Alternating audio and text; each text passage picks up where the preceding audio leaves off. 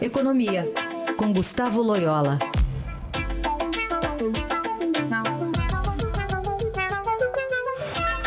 E a gente começa com o tradicional relatório Focus, a percepção do mercado, que é sempre divulgado às segundas-feiras. O que, que você destaca, Loyola? Bom dia. Uh, bom dia, Raíssen. É, eu acho que o destaque hoje é a continuação da queda das expectativas de inflação para 2017, né? Elas estão aí praticamente 4%, 4,01%. E as de 2018 sofreram um pouquinho, uma pequena alta aí, passando de 4,30 para 4,39. De toda maneira, bastante tranquila aí a situação e, e perspectiva de cumprimento da meta folgadamente este ano, ano que vem. É, por isso que o mercado continua prevendo aí a queda da Selic para 8,5 ah, no final do, do, do, do, ano, desse ano, e permanecer nesse patamar no ano que vem. Né? Aliás, ah, para a próxima reunião agora, no final de maio, já tem aí um, praticamente um terço do mercado apostando que o Banco Central pode acelerar as quedas para um ponto e meio, né? em vez de um ponto, como na última reunião, acelerar para um e meio, ah, em função aí da tranquilidade do front, no front inflacionário. Né?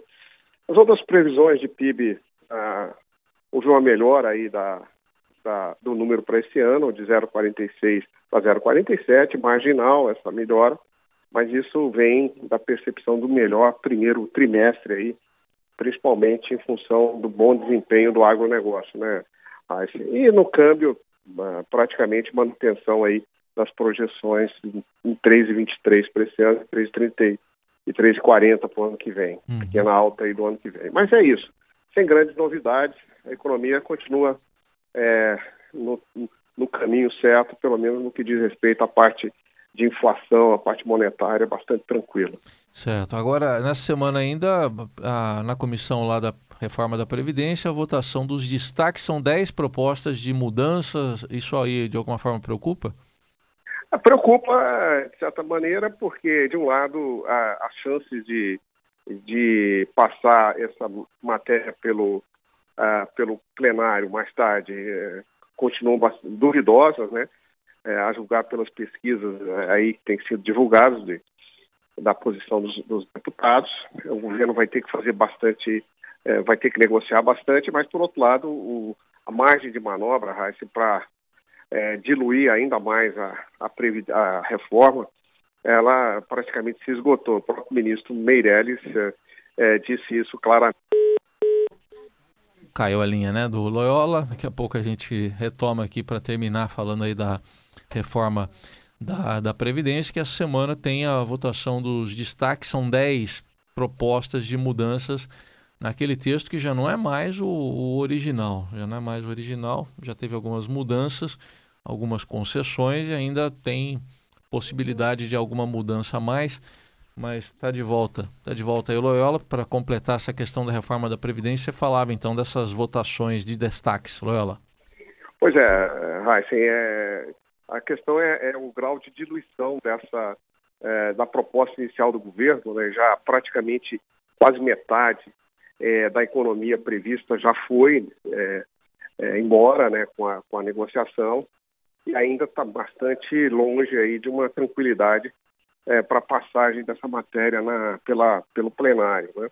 Então vamos ver o que, que vai acontecer na votação dos destaques é, e, de fato, a preocupação é exatamente aí, como eu disse, na, na redução do alcance da, da reforma, né? porque não adianta nada fazer um grande esforço político agora para fazer a reforma e daqui a dois ou três minutos, é, dois ou três dias, é, anos, né, é, você ter aí uma, uma necessidade de se fazer tudo de novo, né? Então, é, vamos, vamos esperar para ver. Né? Só para fechar, olha, a eleição de Emmanuel Macron lá na, na França, o mercado recebe bem, né?